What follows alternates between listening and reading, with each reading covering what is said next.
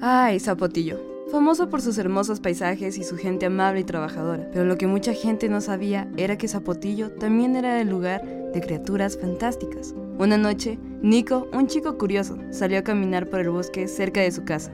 Mientras caminaba, escuchó un sonido extraño que venía detrás de un árbol.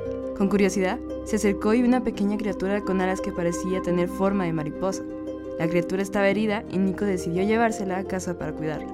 Al llegar a casa, Nico curó las heridas de la criatura y la alimentó con flores y néctar. Para su sorpresa, la criatura comenzó a hablar con él.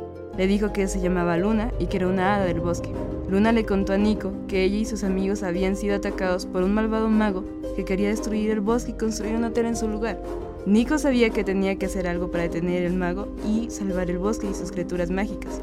Junto con Luna y otros seres mágicos del bosque, se embarcó en una peligrosa misión para encontrar al mago y detenerlo. Pero debía entrenar para llegar a ser igual de fuerte que ese mago.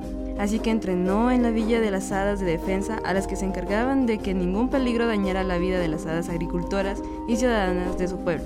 Adaptó toda su energía a su poder y logró tener la habilidad necesaria. Luego entrenó con las criaturas acuáticas que le enseñaron el poder que tenía el río si tenía un buen corazón. Nico queriendo salvarlos, el río le entregó gran parte de su poder y así al llegar a manejar el agua a su favor. Y cada vez recorría varios pueblos a buscar guía de grandes leyendas de cada uno. Después de muchas aventuras y obstáculos, finalmente lograron encontrar al mago. El mago solo lo vio con gran cinismo y le dijo que nunca sería capaz de derrotarlo, ya que él es el rey de Zapotillo. Dijo Nico, un verdadero rey siempre se preocupa por su pueblo, no lo destruye a su favor. Y así comenzaron a pelear.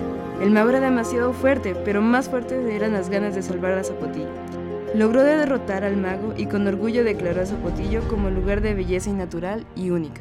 El bosque fue salvado y las criaturas mágicas de Zapotillo pudieron seguir viviendo en paz. Desde ese día, Nico se convirtió en el protector del bosque y las criaturas mágicas. Y cada vez que alguien visitaba Zapotillo, podía ver a las hadas, los duendes y otros seres mágicos en el bosque, agradecidos por la valentía de Nico y su amor por la bella tierra. En Loja quiero vivir.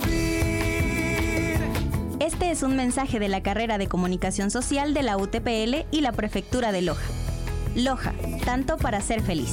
En Loja quiero vivir.